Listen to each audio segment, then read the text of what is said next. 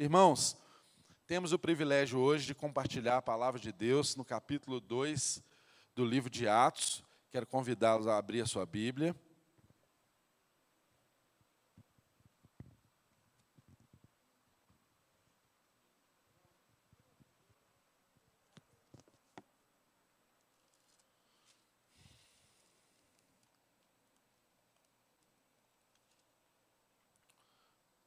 Atos dos Apóstolos, capítulo de número 2. Xandão, essa luz aqui não está acendendo, não? Se não tiver, eu peço que acenda daqui de cima para mim, para eu conseguir ler melhor aqui.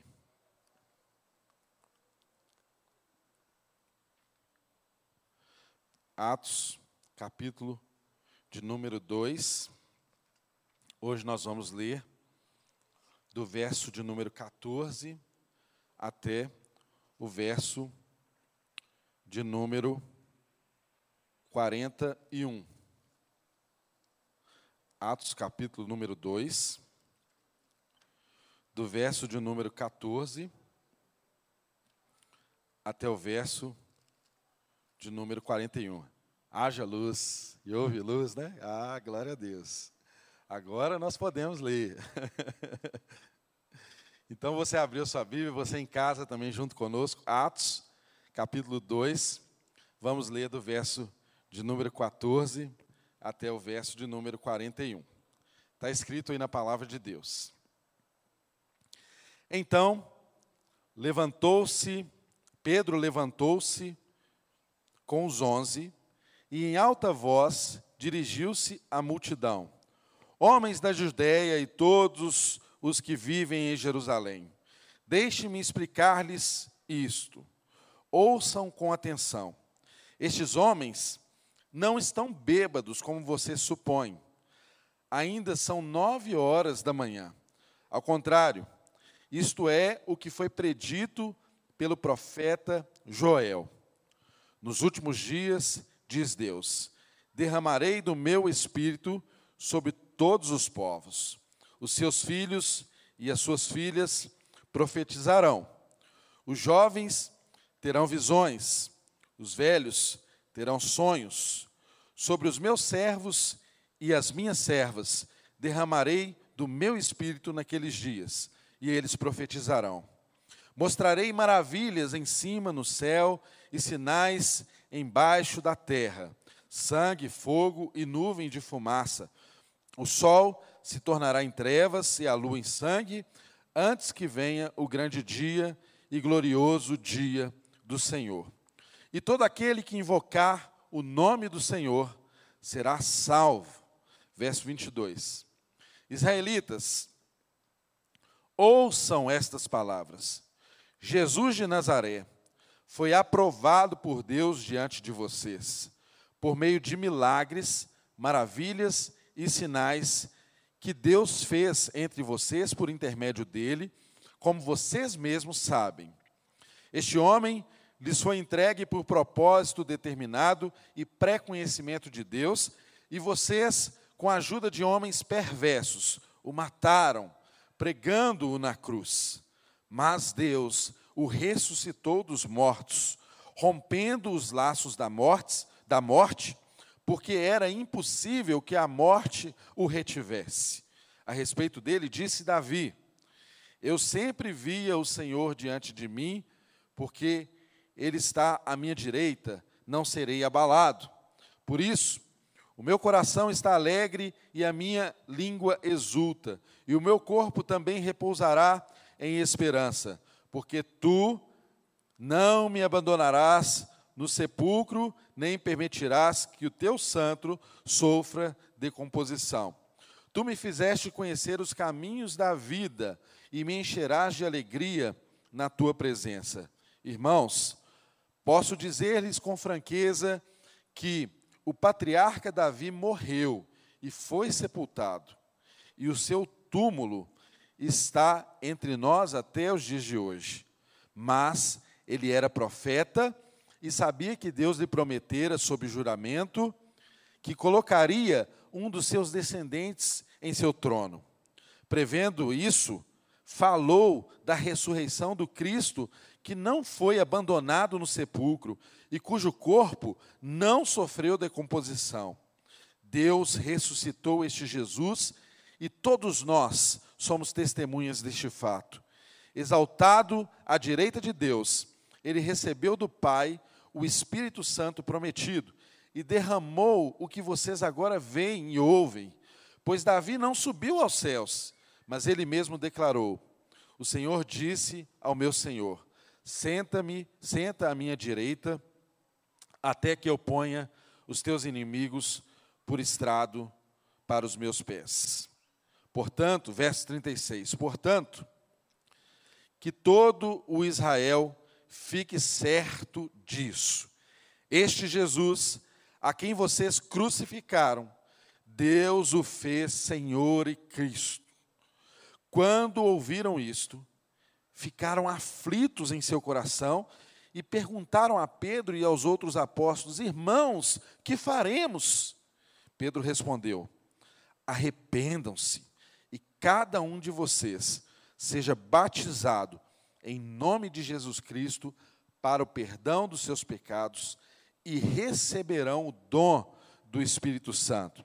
Pois a promessa é para vocês, para seus filhos e para todos os que estão longe, para todos quantos o Senhor, o nosso Deus, chamar.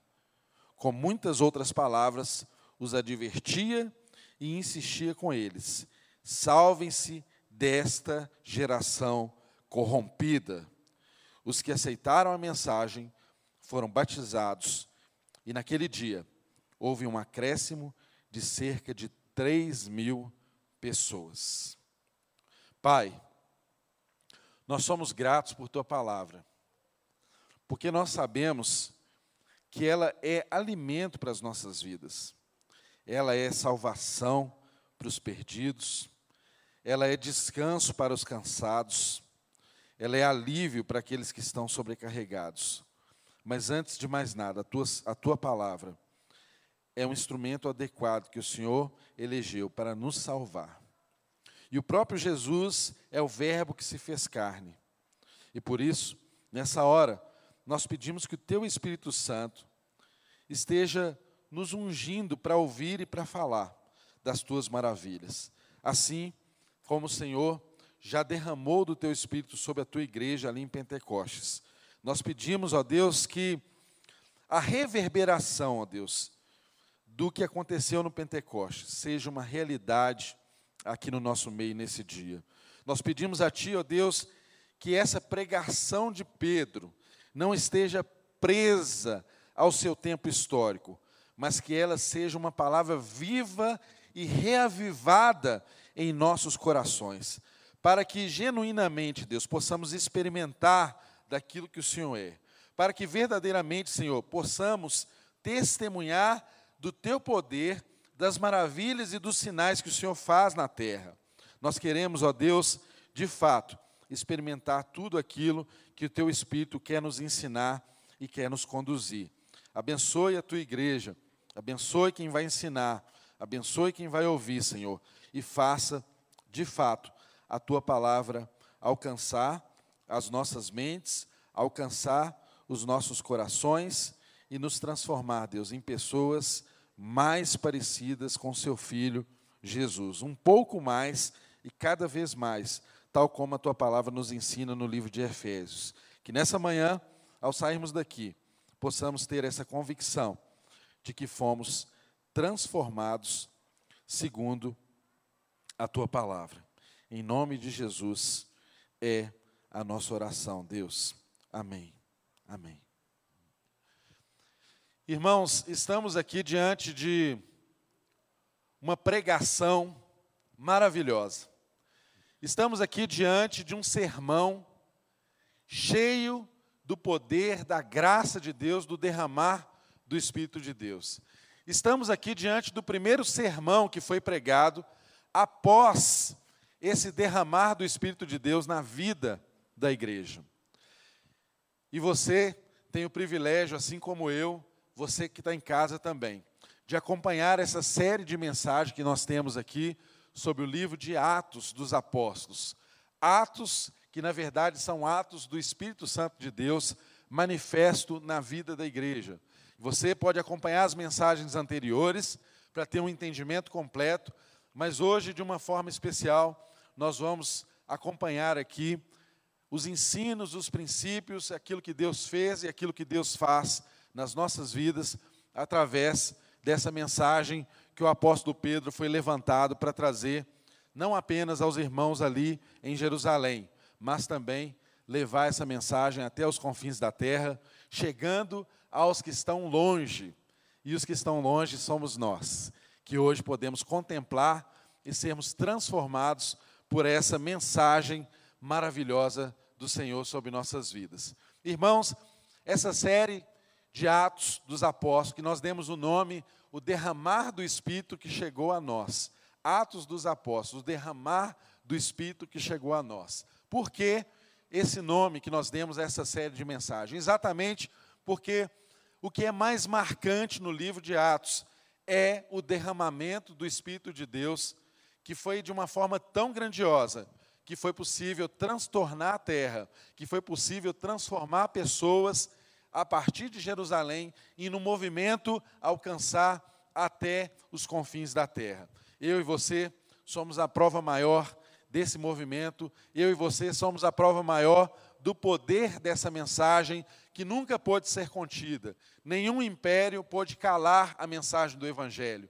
Nem as arenas, nem as feras, nem o Coliseu em Roma pôde calar a mensagem do Evangelho. Muitas pessoas foram mortas por causa dessa mensagem, mas essa mensagem chegou até nós. Muitas pessoas foram desprezadas por causa dessa mensagem, mas essa mensagem chegou a nós. O próprio apóstolo Paulo, que nós hoje celebramos como o maior evangelista aqui do Novo Testamento, na ocasião em que ele trazia essa mensagem, ele não era alguém assim tão célebre, ele não era alguém assim tão celebrado, ele não era alguém tão popular nas redes e nas mídias sociais, ele não era alguém assim tão curtido.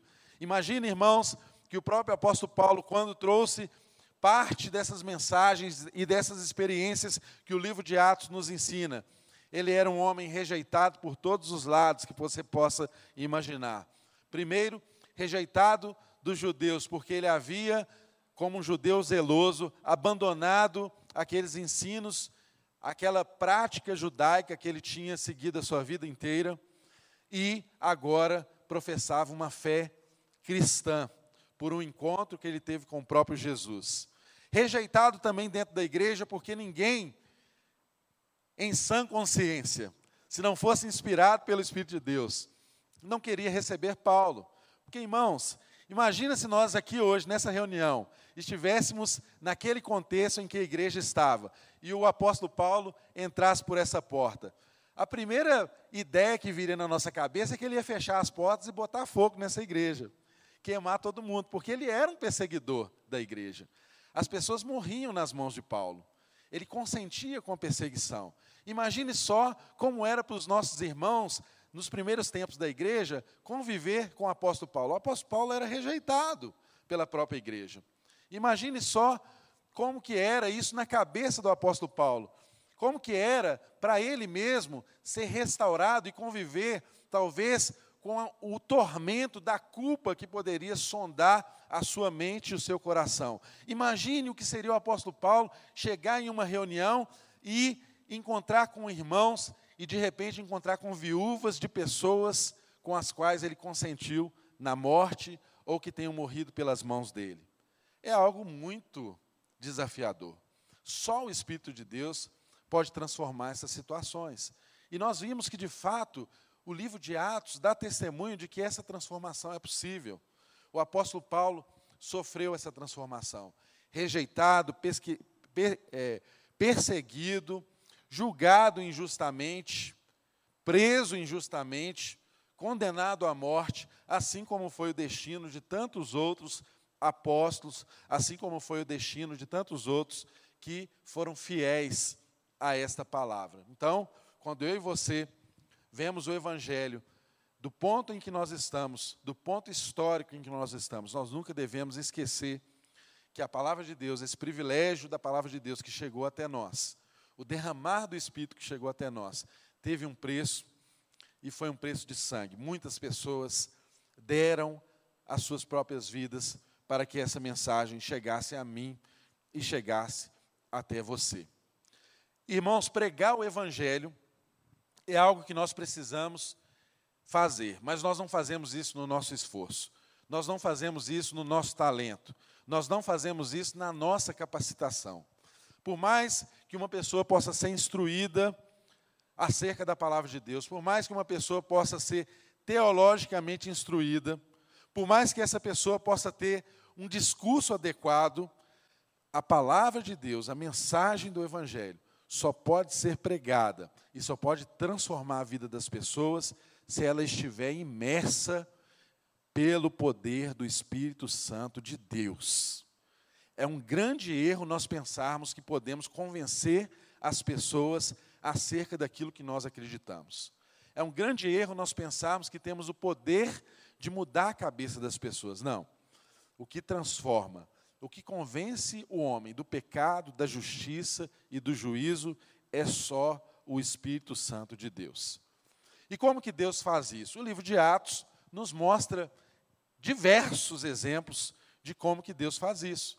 Mas nós nunca devemos esquecer que tudo começa por uma presença, por um derramar do Espírito de Deus sobre nossas vidas. Irmãos, nós te testemunhamos na semana passada aqui uma palavra maravilhosa sobre o capítulo 2 de Atos, a primeira parte aqui do capítulo 2 de Atos, quando foi aquele evento de Pentecostes, aquele evento sonhado, aquele evento desejado, aquele evento profetizado no Antigo Testamento, aquele evento cujos profetas sonharam presenciar, quando Deus havia de derramar do seu espírito sobre toda a carne.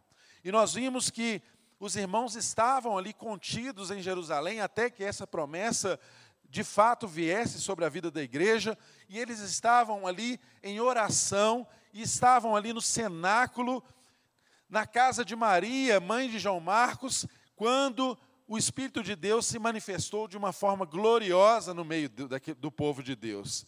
E houve então um falar em línguas estranhas, em vários idiomas, por ocasião do Pentecostes que acontecia possivelmente no mês de maio, uma data que meio que coincide com a data que nós estamos estudando, não é? Essa mensagem acontecia a festa de Pentecostes ali em Jerusalém, quando veio então aquele derramar do Espírito. E nós vimos e testemunhamos na semana passada que houve um sinal, uma maravilha, algo fora do comum, algo extraordinário que aconteceu na vida da igreja do Senhor. Naquela reunião de aproximadamente 120 pessoas, houve uma manifestação de línguas de fogo e pessoas testemunhando em línguas estranhas as grandezas de Deus. Irmãos, nós não podemos ignorar o fato de que, apesar de nós termos ali naquela reunião, naquele momento, pessoas falando línguas estranhas, a, a mensagem não ficou estranha. Por quê? As línguas estranhas não eram estranhas para todas as pessoas, isso nós precisamos compreender. Havia ali no meio pessoas falando línguas que outras entendiam, mas todas não entendiam todas as línguas. É exatamente um retrato do que é o reino de Deus. O reino de Deus é um reino formado por tantas nações. Povos de todas as tribos, línguas, raças adoram ao Senhor. E ali naquele evento de Pentecoste havia uma representatividade de judeus de todos os lugares, de todas as regiões, que por ocasião da festa de Pentecostes foram para Jerusalém para essa celebração, momento em que Deus faz então esse derramar do Espírito. É interessante nós lembrarmos, irmãos, que o derramar do Espírito fez com que eles falassem línguas diversas. Mas essas línguas diversas fez com que eles tivessem uma só linguagem. Ironicamente, ao contrário do que aconteceu em Babel, quando o homem quis orgulhosamente se erguer e alcançar Deus, quis ser o dono da sua história, quis se orgulhar dos seus grandes feitos. E Deus, para impedir aquele empreendimento, o que, nós, o que nós vemos na história, que Deus confundiu a eles, mudando a língua deles. Eles não se entendiam lá em Babel. E agora, aqui em Pentecostes, profeticamente, o que acontece é exatamente o contrário do que aconteceu em Babel. Deus, com as diversidades de línguas, faz com que aquele povo entenda a sua vontade, o seu desejo. E o derramar do Espírito de Deus acontece assim na vida da igreja. Nós podemos sim ser diversos, mas nós temos uma só mensagem. Nós podemos sim ser diferentes, mas nós falamos apenas das grandezas de Deus. Esse é o chamado da igreja, esse é o chamado da nossa proclamação. E esse derramar do Espírito se tornou evidente ali no meio do povo de Deus, de forma que eles foram capacitados para uma grande obra. Porque a ênfase do livro de Atos é exatamente o que está escrito no capítulo 1, verso 8, quando diz que eles seriam testemunhas mas recebereis poder ao descer sobre vós o Espírito Santo, e sereis minhas testemunhas tanto em Jerusalém, quanto na Judéia, em Samaria e até aos confins da terra. Então, irmãos, para sermos testemunhas do Senhor Jesus, nós precisamos de poder. A igreja precisa de poder para testemunhar as grandezas de Deus. E por isso Deus derramou o poder do Espírito sobre a vida da igreja, para que a igreja fosse capaz, então, de testemunhar acerca das grandezas do poder de Deus. E qual que é a situação que nós estamos aqui, então, diante dela? Pedro se levanta no meio dos irmãos. Irmãos, trazer uma mensagem como essa que Pedro traz, só a coragem que o Espírito Santo de Deus pode colocar na vida de um homem para levantá-lo nessa condição. E o texto diz que, verso 14, então Pedro levantou-se com os onze e em alta voz dirigiu-se à multidão. Percebam, Pedro se levanta, mas ele estava ali unidos, unido aos onze, ou seja, os discípulos, os apóstolos, eles estavam de fato unidos. Havia uma mesma mensagem, havia uma mesma proclamação, havia um mesmo sentido, havia uma mesma palavra a ser proclamada, e Pedro então foi levantado para trazer essa palavra no meio do povo. E qual palavra que foi essa? Em alta voz ele diz: Homens da Judéia e todos os que vivem em Jerusalém, deixe-me explicar-lhes isto. Ouçam com atenção. Estes homens não estão bêbados como vocês supõem. Irmãos, primeira coisa que nós temos que perceber aqui é que o derramar do Espírito de Deus trouxe tanta, mas tanta alegria para o povo, tanta alegria na vida do povo de Deus, que eles começaram, quem estava de fora pre, e, e viu o que estava acontecendo, começou a discorrer e a imaginar que aquele povo tinha chapado os melão, que o povo tinha entrado no vinho, que o povo estava embriagado de tanta alegria que era manifesta na vida daquele povo, ali naquela circunstância. E Pedro, quando se levantou no meio deles, percebam que a primeira atitude de Pedro no seu discurso foi exatamente esclarecer esse ponto para aquelas pessoas que estavam ali ao redor. Olha, o que vocês estão vendo não é o que vocês estão pensando que seja. O que vocês estão vendo é exatamente o cumprimento de uma promessa. O que vocês estão vendo não são pessoas bêbadas. Irmãos, o vinho tinha um simbolismo de alegria, as pessoas bebiam vinho para se alegrar. O vinho simbolizava alegria, não é? Nós vemos que um dos primeiros milagres que Jesus é, realizou foi na boda de Caná, quando ele transformou água em vinho, porque havia acabado o vinho naquela celebração, naquela boda, naquela festa. Exatamente porque o vinho simbolizava naquela cultura um elemento de alegria. As pessoas se alegravam, não é? Com o vinho. Então, havia aqui uma menção, uma imaginação das pessoas que estavam ao redor de que aquele povo, de fato, pudesse era estar bêbado acerca do que estava acontecendo. E Pedro traz, então, esse esclarecimento de que não era isso que estava acontecendo. Olha, ainda são nove horas da manhã. Ao contrário, isto é o que foi predito pelo profeta Joel. Então, Pedro mostra para eles: olha, ainda são nove horas da manhã, não é comum as pessoas beberem nesse horário. O que vocês estão vendo aqui é o cumprimento de uma promessa de Deus na vida do seu povo. O povo está experimentando um derramar do Espírito de Deus. E aí, irmãos, entenda: Pedro está pregando para quem? Ele está pregando para judeus. Nessa circunstância, eles ainda estavam restritos a Jerusalém. Nessa circunstância, o evangelho ainda estava restrito àquela região, àquela circunscrição. Nessa circunstância, eles ainda não estavam cumprindo o ID. Lembram que Jesus os instruiu a aguardarem em Jerusalém até que eles fossem revestidos do alto? Então, a primeira pregação de Pedro aqui, ela é direcionada para judeus, para homens e mulheres que conheciam a palavra de Deus, que conheciam o Antigo Testamento, que conheciam as Escrituras. Porém, irmãos, as Escrituras, a partir de Jesus, elas são interpretadas e são trazidas à realidade da vida da igreja sob a ótica, sobre a revelação do Novo Testamento, sobre a revelação do Cristo, de Jesus Cristo. E é exatamente o que Pedro começa a fazer, porque Pedro começa a falar com eles.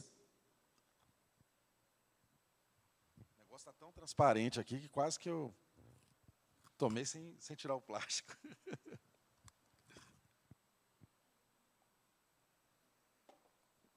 Pedro começa então a falar com eles, exatamente numa linguagem que eles entendiam, falando de um profeta que eles conheciam, para fazer a transposição do cumprimento dessa promessa na realidade da vida deles ali em Jerusalém. então ele começa o seu discurso falando acerca do que foi predito pelo profeta Joel. Irmãos, é muito importante, antes de nós entrarmos aqui no discurso de Pedro, a gente ter uma, uma informação aqui histórica importante. Há pessoas que interpretam que essa pregação de Pedro, se você é, medir essa pregação, ela não dura mais que três minutos. E três mil pessoas converteram. Então, há pessoas que, quando vão estudar essa mensagem, há historiadores que lançam dúvidas sobre o que Lucas relatou, sobre o que Lucas escreveu, se de fato era o discurso, se de fato era a pregação de Pedro ou se era uma visão de quem está relatando o fato ocorrido. E aí, nós precisamos entender aqui muito bem o seguinte: Lucas, ele é um fiel é, relator daquilo que foi testemunhado a ele. Lucas, ele não está falando de alguma coisa que ele presenciou, ele não estava no momento que Pedro proferiu essa pregação, mas Lucas, ele conviveu com pessoas que eram fontes diretas dessa revelação. Inclusive, nós já aprendemos aqui no início do livro de Atos que Lucas ele acompanhou Paulo em suas viagens. Lucas, ele conviveu com os apóstolos, ele teve a oportunidade de conviver com os apóstolos. Então, é, ele faz um relato, ele traz testemunhos aqui com fontes fidedignas que pode nos levar, sim, a dar crédito de que essa mensagem de fato foi o que está escrito. E é exatamente isso, gente, nós precisamos aplicar em todo o livro de Atos, porque nós temos no livro de Atos diversas mensagens, diversos sermões, diversas pregações, não apenas pregações de Pedro, mas pregações também do apóstolo Paulo. Aproximadamente 20 a 25% desse livro é composto de sermões, é composto de mensagens, é composto de pregações.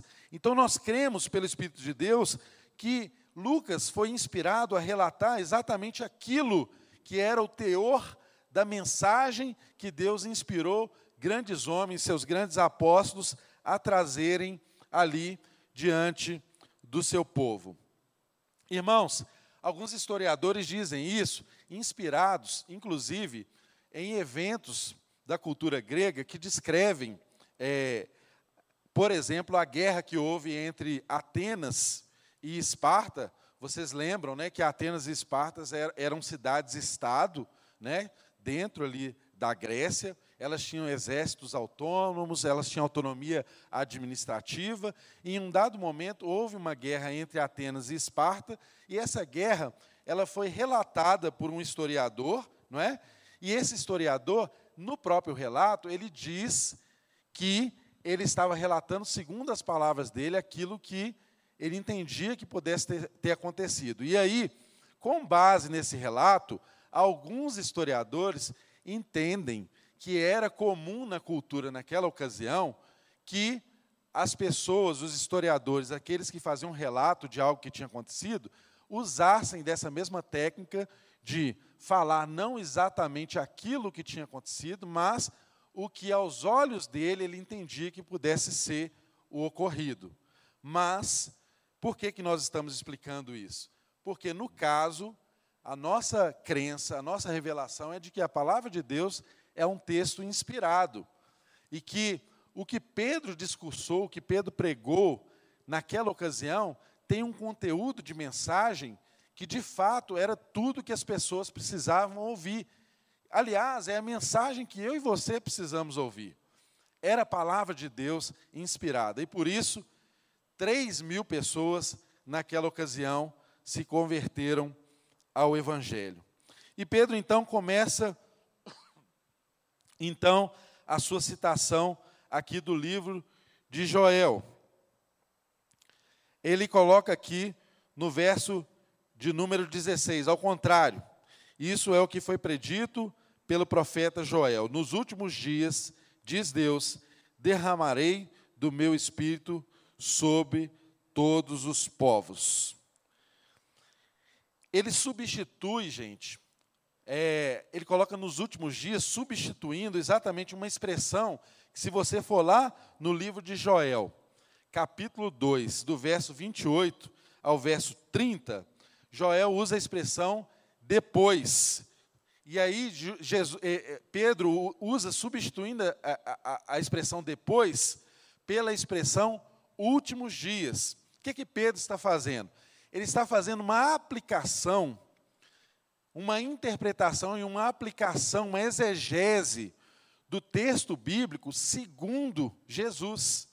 Então, isso é um alerta para mim e para você. Nós não podemos hoje pegar o texto da forma como ele está escrito lá em Joel e entendê-lo na literalidade, porque as escrituras têm que ser interpretadas à luz do que Cristo Jesus fez. E é exatamente esse o exercício que Pedro está falando. Ele não fala depois daqueles dias, ele fala nos últimos dias, diz Deus. Ou seja, ele já está aplicando o derramar do Espírito é, de uma forma adequada ao tempo em que eles estavam vivendo. Porque o derramar do Espírito, irmãos, é que inaugurou os dias que nós chamamos de últimos dias.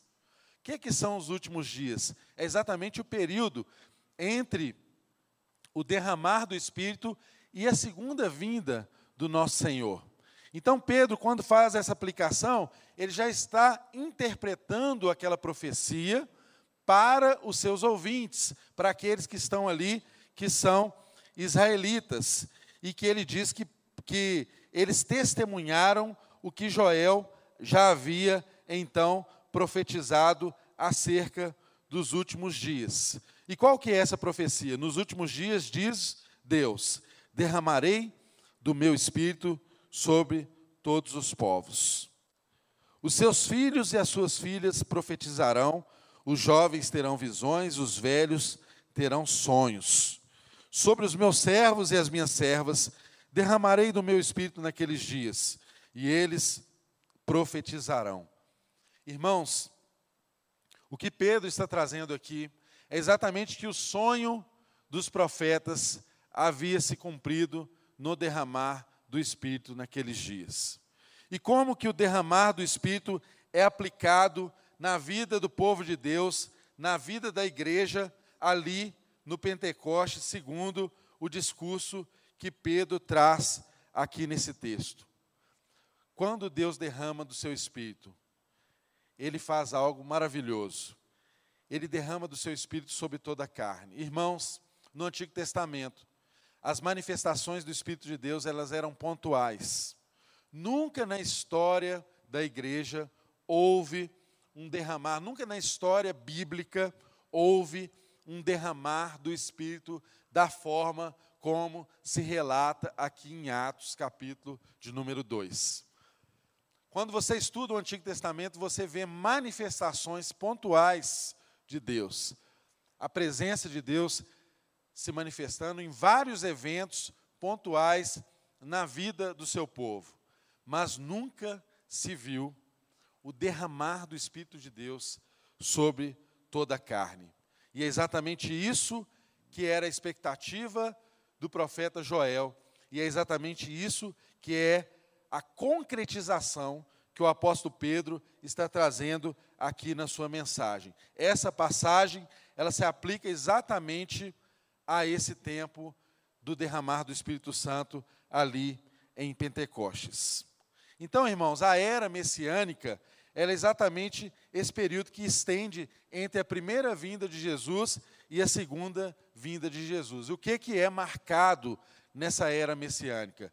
Essa era messiânica ela é marcada pelos atos poderosos do Espírito Santo de Deus. Da mesma forma que o próprio Jesus, ele realizou grandes milagres, ele realizou o seu ministério público após ele ser batizado e após ele ser é, transformados, transformado pelo poder do Espírito Santo de Deus para realizar grandes milagres. Aliás, no Evangelho você não vê milagres de Jesus sendo relatados antecedentes né, a, ao ministério público dele, que é exatamente quando ele é, se proclama como aquele que foi inspirado pelo Espírito Santo de Deus. Você se lembra que ele, ele traz uma mensagem muito autocentrada, ele diz para as pessoas que estavam presentes ali que o Espírito do Senhor estava sobre ele, pelo que ungiu. Olha, gente, isso era uma mensagem que, para as pessoas que estavam ali, soava como algo até arrogante, porque ele estava se colocando como Deus. E é exatamente isso, inspirado por Deus, com o derramar do Espírito, Jesus pôde fazer grandes milagres. Da mesma forma, isso acontece na vida da igreja. Por isso, há esse paralelo entre o ministério público de Jesus e o ministério da igreja na terra. A igreja não poderia exercer o seu ministério se não fosse por um derramar do Espírito Santo de Deus. A igreja não seria capaz de testemunhar os feitos de Deus se não fosse pelo derramar do Espírito de Deus sobre a vida da igreja. Por isso era necessário que o Espírito de Deus fosse derramado sobre toda a carne. E o que que essa imagem do derramar do Espírito de Deus sobre toda a carne nos traz? Primeiro, derramar, gente, é uma figura que não é assim, simplesmente encher. Eu posso pegar esse copo de água aqui e enchê-lo, né? Tá até a borda aqui, ó, não derramou. Se eu encher um pouquinho mais, o que, que vai acontecer? Vai derramar. E é exatamente isso. E a gente bebe dessa água. é exatamente isso que Deus fez com o seu povo. Ele encheu de tal forma da presença dele, do Espírito dele, que isso não pôde se conter, não pôde se circunscrever àquelas pessoas ou àquela localidade. A imagem do derramar, irmãos, é exatamente a imagem de uma tempestade que faz superabundar, e não de uma garoazinha, de uma chuvinha. Não é uma molhadinha, é um derramar, é um excedente que gera.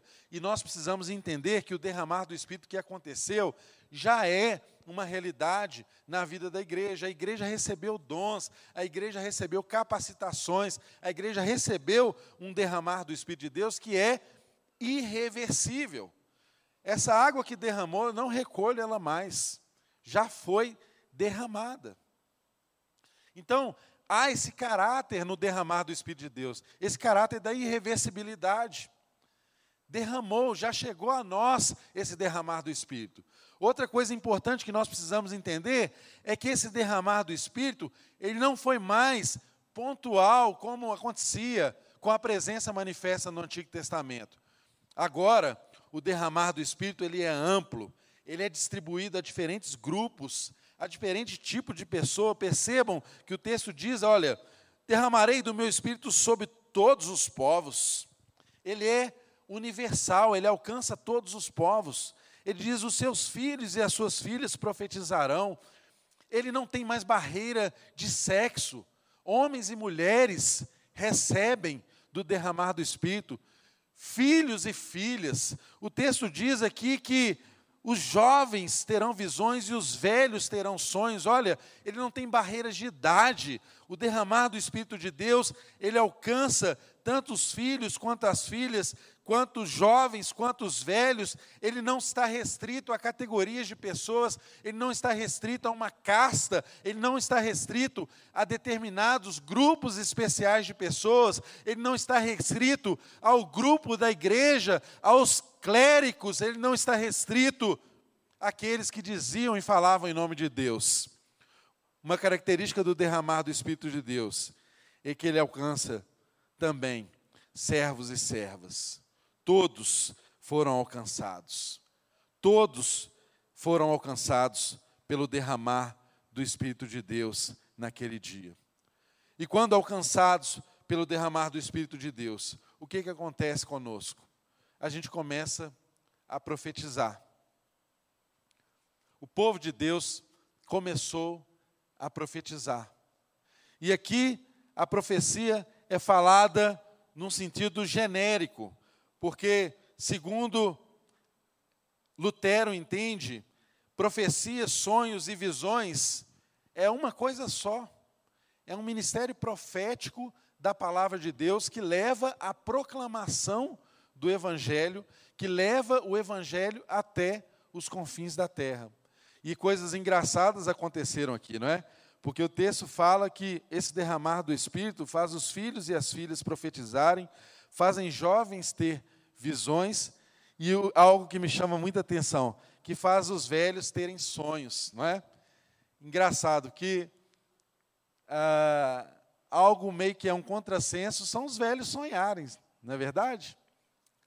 Os velhos sonharam, os velhos voltaram a sonhar pelo derramar do Espírito. Pelo derramar do Espírito, os jovens tinham visões, enxergavam além, o proclamar da palavra de Deus foi algo explícito no meio do povo, e esse derramar do Espírito é que trouxe essa expectativa do Antigo Testamento ser manifesta no meio deles. E como é que nós vimos esse testemunhar de forma universal, de forma derramada no povo de Deus? O que é que seguiu essas pessoas? O texto diz: Mostrarei maravilhas em cima dos céus, sinais embaixo da terra, sangue, fogo e nuvem de fumaça. O sol se tornará em trevas e a lua em sangue, antes que venha o grande e glorioso dia do Senhor. E verso 21 diz: E todo aquele que invocar o nome do Senhor será salvo. Irmãos, é importante nós entendermos que a presença do Espírito de Deus traz sinais, a presença do Espírito de Deus realiza milagres, a presença do Espírito de Deus faz maravilhas. É bem verdade que nem sempre Deus vai operar os mesmos milagres que ele operou naquela, naquela ocasião. O Espírito de Deus sabe exatamente o que a sua igreja precisa. E ele opera conforme a necessidade do seu povo. Ele derrama dons sobre a vida da igreja conforme a sua necessidade. Naquela ocasião, irmãos, eles começaram a experimentar grandes sinais, grandes prodígios, grandes maravilhas aconteceram. E isso não quer dizer que hoje isso não possa acontecer. Muito pelo contrário.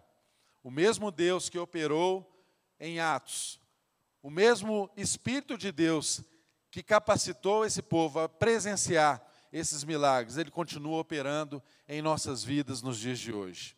Eu e você, apesar de entendermos que esse foi um evento extraordinário, nunca podemos fazer disso algo que cale a obra do Espírito de Deus na terra. Isso nunca deve nos levar a acreditar que Deus realiza milagres só lá entre os apóstolos. Não, Deus continua realizando milagres. Deus continua fazendo seus feitos notórios. Deus continua manifestando os seus sinais na face da terra. E eu e você somos mensageiros exatamente dessa palavra. Eu e você cremos em milagres. Eu e você temos sonhos, eu e você temos visões, eu e você temos esperança que só pode ser renovada por um coração que é impactado pela mensagem do Espírito Santo de Deus. De modo que se eu e você não sonhamos, de modo que se eu e você não temos esperança, é porque de alguma forma o Espírito tem sido calado em nosso interior. É porque de alguma forma nós temos apagado essa mensagem que deve arder todos os dias em nossos corações. É desse poder que eu e você precisamos para testemunhar.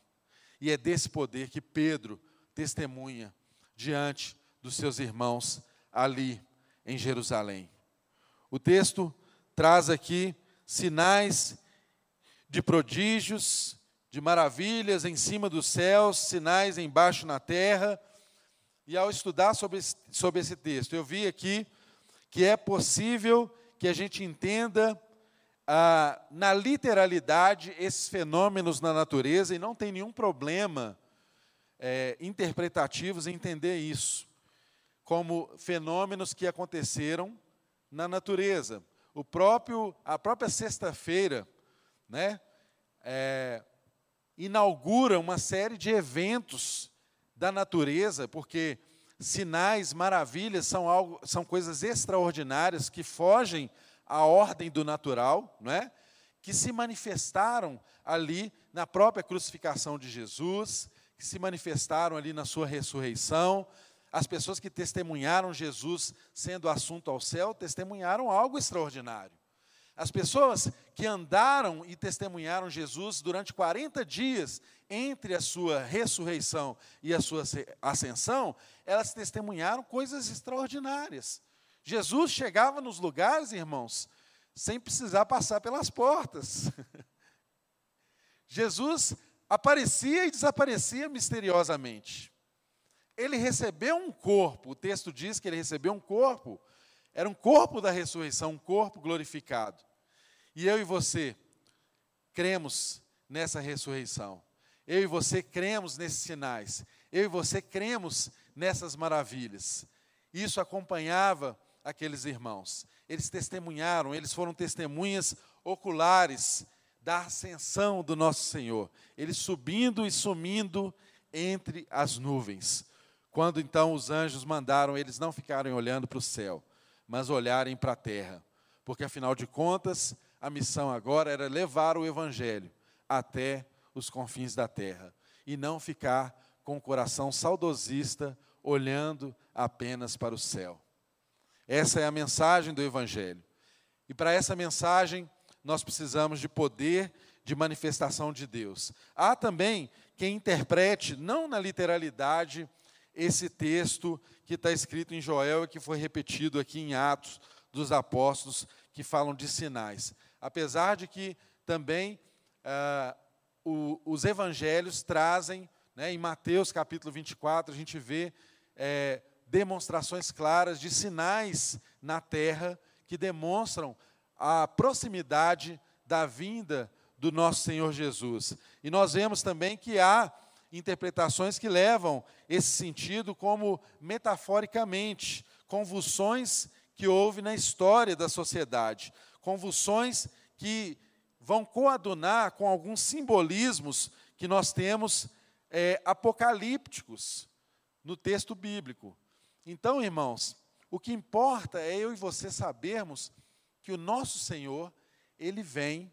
O que importa é eu e você sabermos que nós não sabemos e não podemos controlar a hora da vinda dele, mas importa é sabermos que a obra e o sacrifício dele foi concluído na cruz do Calvário e que o Espírito foi derramado sobre nós. E enquanto nós esperamos pela vinda do nosso Senhor, nós não esperamos de uma forma órfã, nós esperamos com a companhia do Espírito Santo de Deus. Ele habita em nós. Jesus não nos deixou órfãos. Ele não foi embora e nos abandonou. Ele nos enviou o Espírito Santo, que é o que nos capacita, de fato, a testemunhar aquilo que Deus está fazendo na face da terra, o que nos leva a testemunhar o fato de que a mensagem do Senhor é verdadeira e de que Ele vem e de que Ele vai nos transformar. Irmãos, o apóstolo Pedro, ele no verso de número 22, ele faz a aplicação desse texto, dessa profecia, e ele diz assim: Israelitas, ouçam essas palavras. Jesus de Nazaré foi aprovado por Deus diante de vocês, por meio de milagres, maravilhas e sinais que Deus fez entre vocês por intermédio deles, dele, como vocês mesmos sabem. Então, veja bem, ao iniciar essa interpretação da profecia do derramar do Espírito, por onde que Pedro inicia? Ele inicia por Jesus de Nazaré. E assim nós devemos fazer. Tudo que nós lemos nas Escrituras, no Antigo Testamento, nós temos que enxergar a partir da ótica da revelação do nosso Senhor Jesus Cristo. E Pedro começa a fazer isso de uma forma bem aplicada àqueles irmãos. Olha, ele foi aprovado por Deus diante de vocês. Vocês viram os milagres que ele fez. Vocês testemunharam. Os olhos de vocês viram o que este homem fez aqui na terra. Então, ele começa a estruturar aqui, e isso nós sempre devemos fazer, todas as vezes que nós falamos de Jesus para uma pessoa, ou ensinamos sobre Jesus para várias pessoas, deve sempre haver no nosso coração uma preocupação de que a mensagem que nós levamos, de fato, é a mensagem que conta a história do Evangelho, para nós não sermos enganados e não sermos também instrumento de enganação na vida das pessoas. Por que, que eu falo isso, irmãos? Porque Pedro, quando foi aplicar essa mensagem, ele colocou aqui seis estágios nessa mensagem de aplicação que ele conta a história de Jesus em seis estágios, interpretando aqui essa profecia sobre Joel. Então, primeiro ponto, o verso de número 22, nós vimos aqui que ele está falando da vinda, da vinda e ministério do Senhor Jesus, que foi aprovado e visto por todos eles. Aí no verso de número 23, ele começa a falar o quê? Verso de número 23. Este homem lhes foi entregue por propósito determinado e pré-conhecimento de Deus, e vocês, com a ajuda de homens perversos, o mataram pregando na cruz. Irmãos, se queremos pregar o Evangelho, seja de qual for texto da Bíblia que nós estamos, estivermos expondo ou falando, nós temos que falar da vida, da vinda de Jesus, mas nós temos que falar também da morte do nosso Senhor Jesus.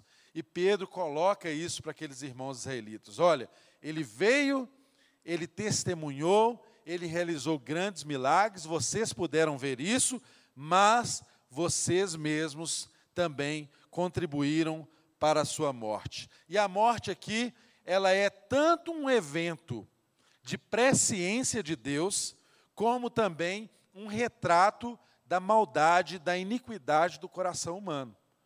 É bem verdade que era propósito de Deus que Jesus fosse crucificado. Mas, no cumprimento do propósito de Deus, da presciência de Deus, nós vemos exatamente o teor da maldade do coração humano. E Pedro não deixa de trazer essa mensagem às pessoas que o estavam ouvindo. Irmãos, nós precisamos pregar o Evangelho, falando para os homens que eles são maus por natureza. Nada desse evangelho aguinha com açúcar que passa a mão na cabeça das pessoas e faz elas acreditarem que elas são boas. Não, nós precisamos aprender que sim, a nossa natureza má, ela só pode ser transformada pelo poder do Espírito Santo de Deus.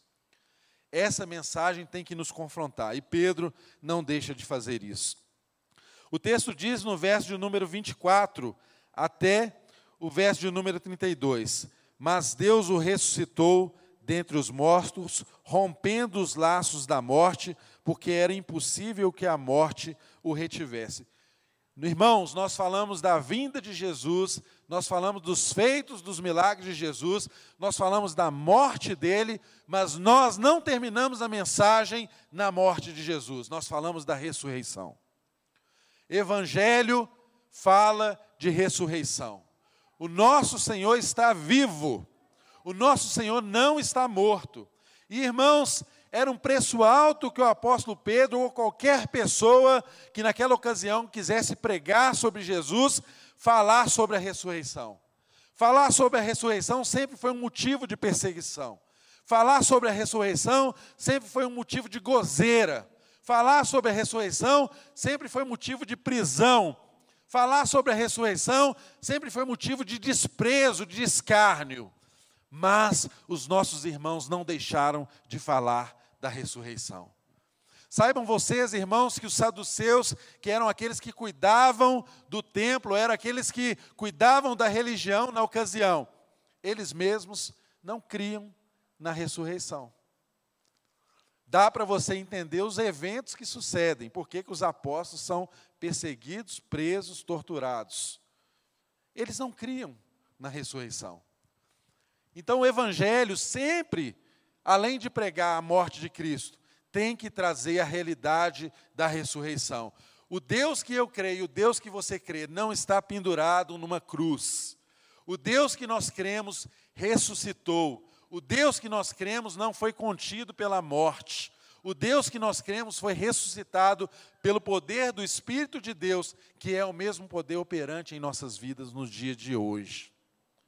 Essa é a verdade do Evangelho. E o texto continua dizendo aqui. O apóstolo Pedro diz que a respeito dele disse Davi. Aí Pedro começa a fazer uma aplicação do que Davi disse lá nos Salmos, mas com a lente, com os óculos da revelação que ele tinha do nosso Senhor Jesus. Entende, irmãos?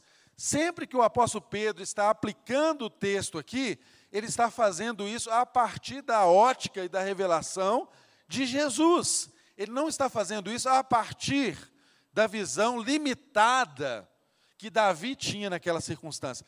Até porque, gente, muitos profetas profetizaram sem saber o que estavam falando.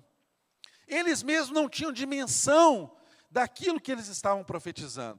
Não tinham ideia do que estava. Deus usava eventos corriqueiros no dia a dia do seu povo para trazer profecias que haveriam de se cumprir no fim dos tempos, ou no tempo em que Jesus estava no meio deles. E o que o texto nos diz aqui é exatamente de Pedro fazendo essa aplicação.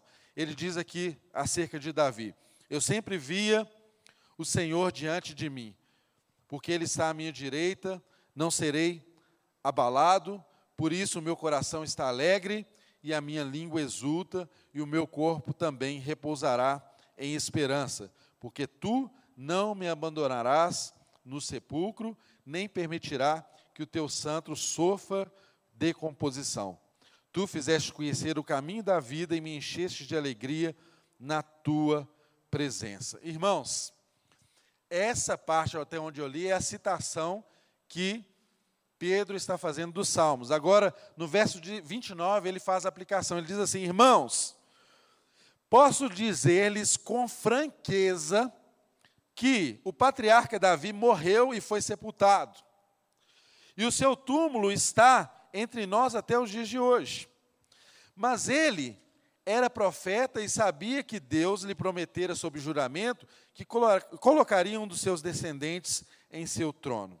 Prevendo isso, falou da ressurreição de Cristo, que não foi abandonado no sepulcro e cujo corpo não sofreu decomposição. Irmãos, preste bem atenção.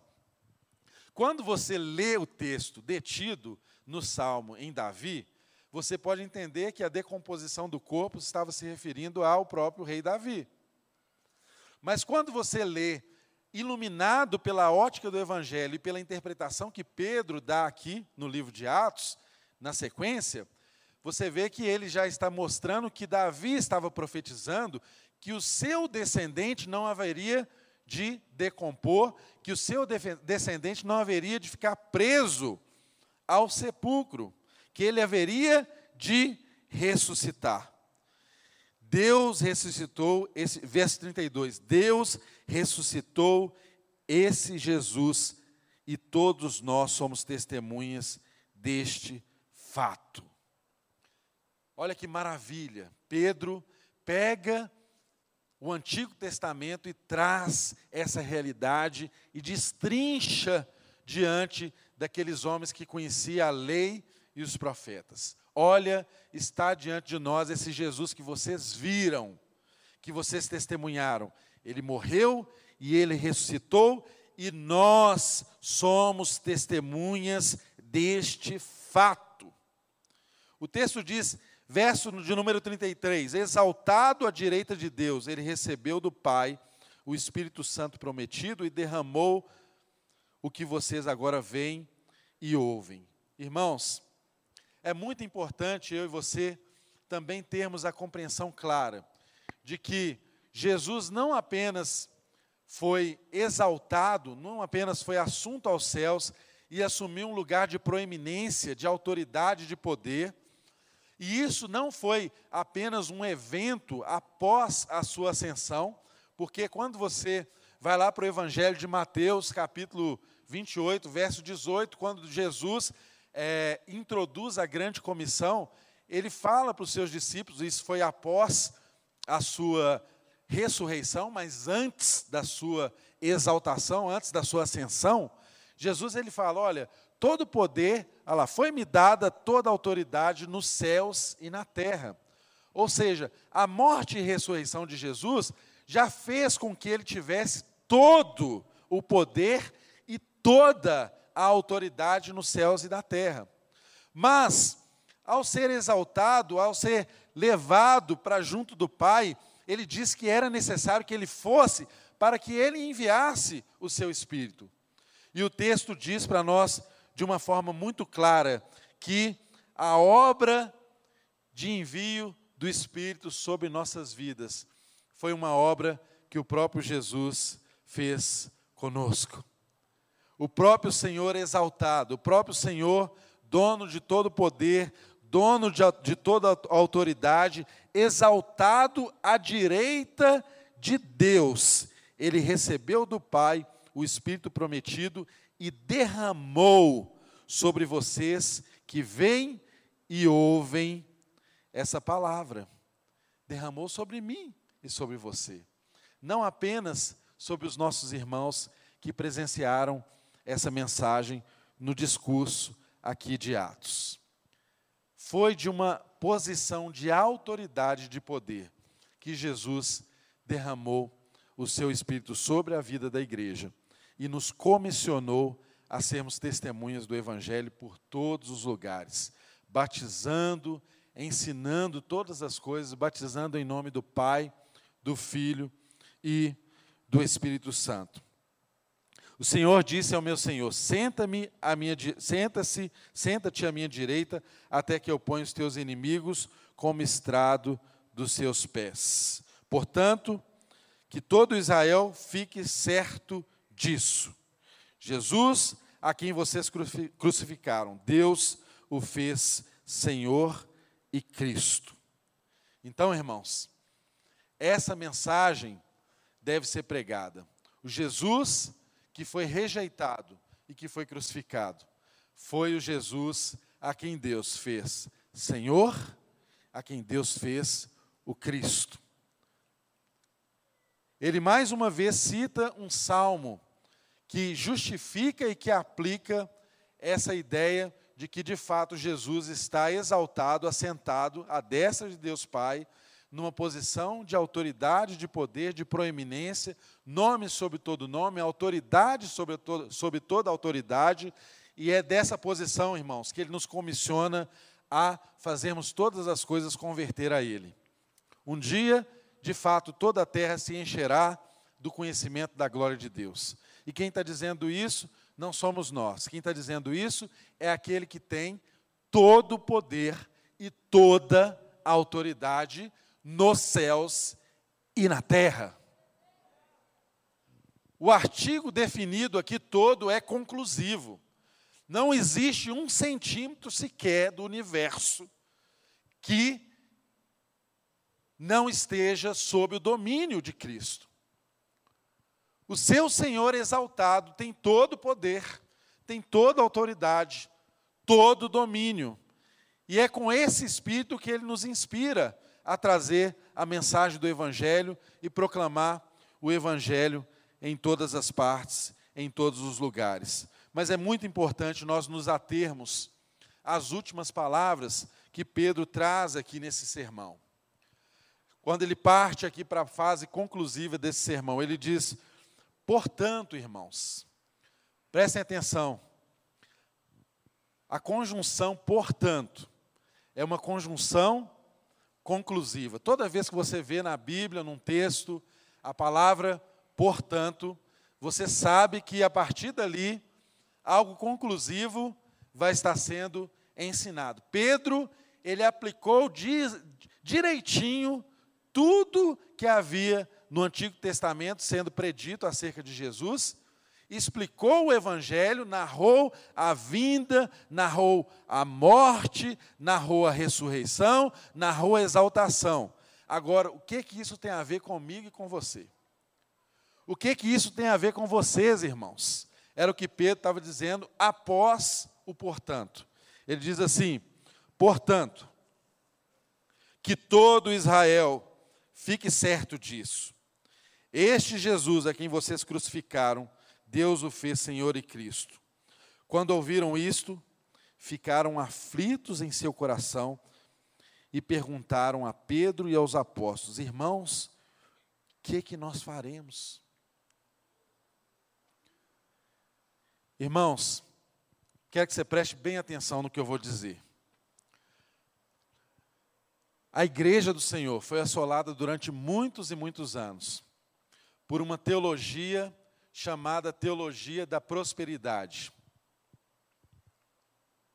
que atentou para a ganância do coração das pessoas e que fez tantas pessoas viverem por tantos anos dentro da igreja sem conhecer o Senhor da igreja, porque elas buscavam apenas os seus interesses, os apelos eram para os interesses dos seus corações, e essa teologia arrasou e essa teologia impediu muitas e muitas pessoas de conhecer o verdadeiro Cristo, o verdadeiro Senhor. E Satanás, ele continua com a estratégia de destruir o propósito que a igreja tem. Ele vai trocando de roupa, mas as suas atitudes continuam sendo as mesmas. Irmãos, não se engane, o falso ensino, ele não nasce lá fora. O falso ensino, ele nasce dentro das igrejas. A apostasia, ela nasce dentro da igreja. É como uma mensagem que você acha maravilhosa, mas que não tem nada de evangelho. Nós estudamos enfaticamente aqui o que compunha o discurso, a pregação de Pedro. E é inadmissível para mim e para você hoje aceitarmos um evangelho pregado que não pregue exatamente aquilo que os apóstolos pregavam. Porque o que nós ensinamos, o que nós cremos, o que nós perseveramos é na doutrina dos apóstolos. O que a palavra de Deus nos ensinou é que nós devemos aprender com a autoridade apostólica aquilo que eles nos ensinaram, o que eles presenciaram do nosso Senhor. E o que que nós observamos nos dias de hoje? Algo muito diferente do que a mensagem de Pedro trouxe ao coração das pessoas. Nós vimos aqui que o verso de número 37 diz que quando eles ouviram isso, eles ficaram aflitos de coração, eles compungiram seus corações. A mensagem do Evangelho não gerou conforto no coração deles, mas gerou aflição. Eles ficaram preocupados. O que, que nós vamos fazer? Nós matamos o nosso Senhor, nós o abandonamos, nós o perseguimos. O que, que há de ser de nós? Qual que é a solução para nós? Irmãos, a mensagem do Evangelho tem que trazer no nosso coração aflição, angústia. Mas o que nós vemos nos dias de hoje não é isso. Nós vemos um evangelho coaching sendo pregado dentro das igrejas. Nós vemos tantos irmãos que compartilham o tempo inteiro mensagens, que quando você vai ouvir essas mensagens, o que você percebe é que essas pessoas estão exatamente usando de técnicas que fazem os indivíduos voltarem para si mesmos. Humanismo puro. O coaching tem invadido as igrejas, os púlpitos das igrejas.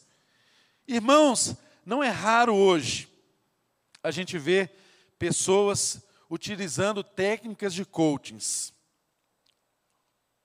e mensagens ditas como evangélicas, tentando apenas fazer as pessoas atingirem os seus objetivos pessoais. Isso não tem nada a ver com o evangelho. Eu trouxe um texto aqui de uma mensagem que muito falou ao meu coração enquanto eu estudava sobre isso. E eu quero que você preste muita atenção.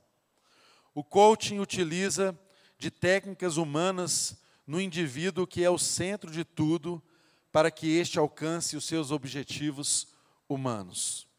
Muitos pastores e líderes enveredando por esse caminho, muitos pastores e líderes têm enveredado por esse caminho tratam suas pregações como palestras motivacionais da fé, que confundem fé com força de vontade, evangelho com motivacionismos e Cristo com um palestrante.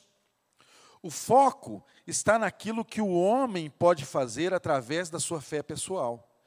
Fé essa que passa por Cristo, mas que tem seu objeto na própria pessoa e nos seus esforços dirigidos.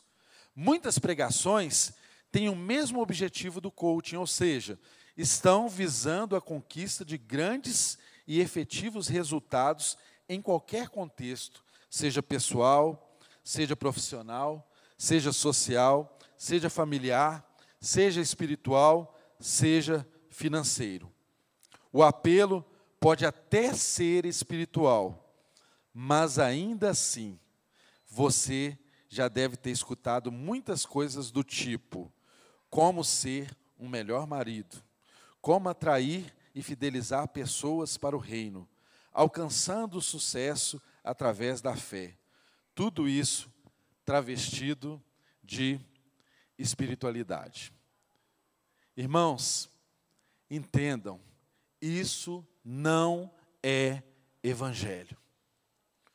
Evangelho não é o evangelho coaching que está de fato anestesiando as pessoas, trazendo um alívio no coração das pessoas, enquanto elas caminham para o inferno porque não conheceram o Senhor. Eu e você temos que sim nos levantarmos contra esse tipo de mensagem.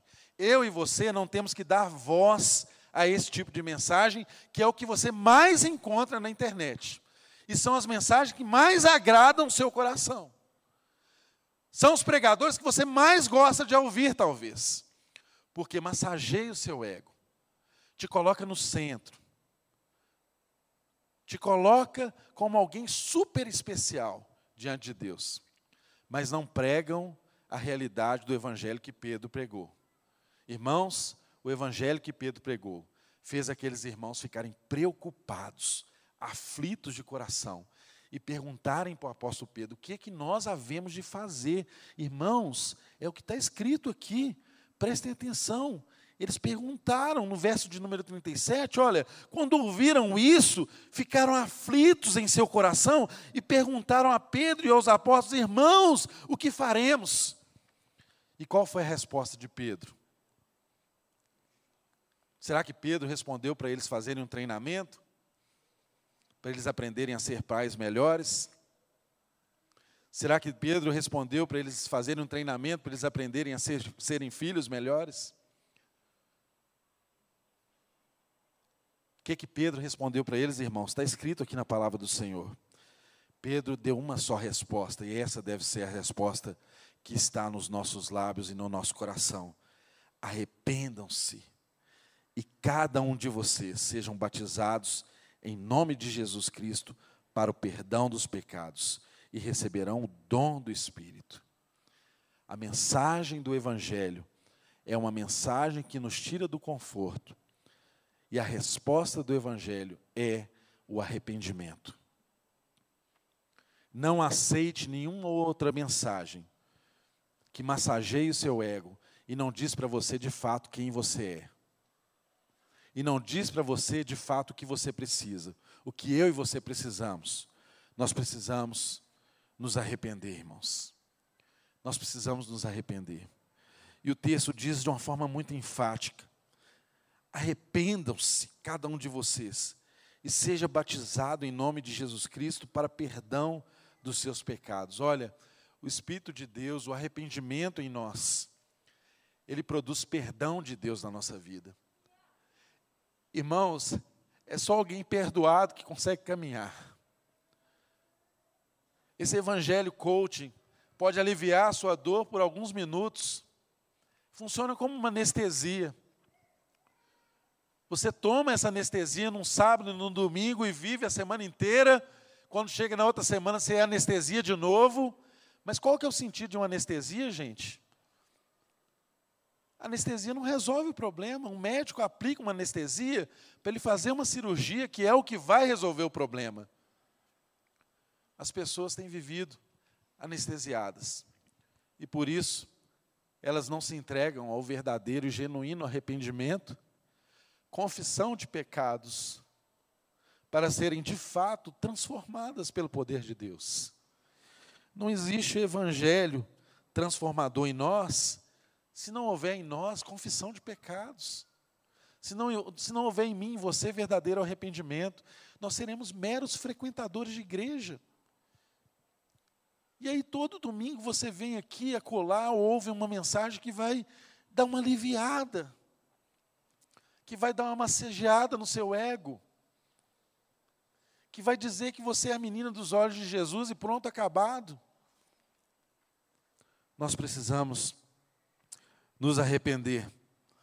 E Pedro diz que haveria o perdão dos pecados e eles receberiam do Espírito Santo de Deus, porque é o Espírito de Deus que nos conduz ao arrependimento verdadeiro. É o Espírito de Deus que nos ensina a ser gente do tipo de gente que Deus espera que a gente seja. Não é a nossa força, não é o nosso treinamento, irmãos. Um coach não pode fazer isso com você. Ele pode te ajudar nos seus propósitos empresariais, nos seus empreendimentos. Não estou falando disso.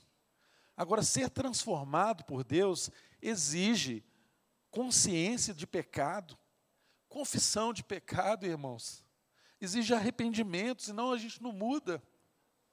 Não muda, se nós não arrependermos, nós não mudamos, não somos transformados. E só o Espírito de Deus pode trazer isso para nós, pois a promessa é para vocês, para os seus filhos e para os que estão de longe, para todos quantos o Senhor nosso Deus chamar.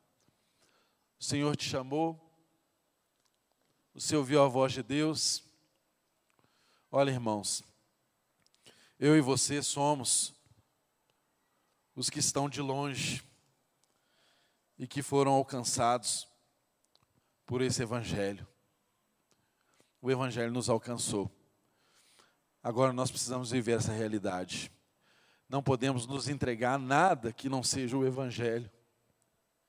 Arrependa-se. Coloque-se diante de Deus. A palavra de Deus tem que gerar esse desconforto no seu coração essa transformação diária. Diária. Você não é tão bom assim, eu não sou tão bom assim. Por isso que a gente precisa se arrepender e ser transformados diariamente, confessar os nossos pecados e pela misericórdia de Deus e sendo transformados conforme a imagem do seu filho. Então nunca, jamais nós não podemos amputar o evangelho proclamando uma cruz sem ressurreição. Oferecer um perdão sem o Espírito de Deus. E exigir das pessoas uma fé sem um verdadeiro arrependimento. Fé sem verdadeiro arrependimento não nos leva a lugar nenhum. Tome muito cuidado no que você ouve, no que você lê, no que te motiva. Porque às vezes essas mensagens, essas mensagens estão te anestesiando e você não está percebendo para onde vai a sua vida. Evangelho exige tudo o que o apóstolo Pedro pregou nessa mensagem. Evangelho exige que conheçamos a vida e a vinda de Jesus. Evangelho exige que saibamos que ele morreu injustamente por nós, nós o crucificamos. Evangelho exige que saibamos que ele não ficou preso à morte, ele ressuscitou.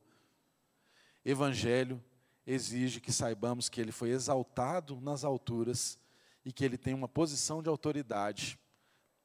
Evangelho exige que saibamos que ele nos deu o espírito dele, por isso nós somos capazes de fazer a vontade dele, porque o espírito dele atua em nós. E o evangelho exige que saibamos que todos os dias nós precisamos nos arrepender dos nossos pecados, para que de fato sejamos perdoados e alcancemos a transformação que é necessária. Em nome de Jesus, fique de pé no seu lugar. Vamos orar.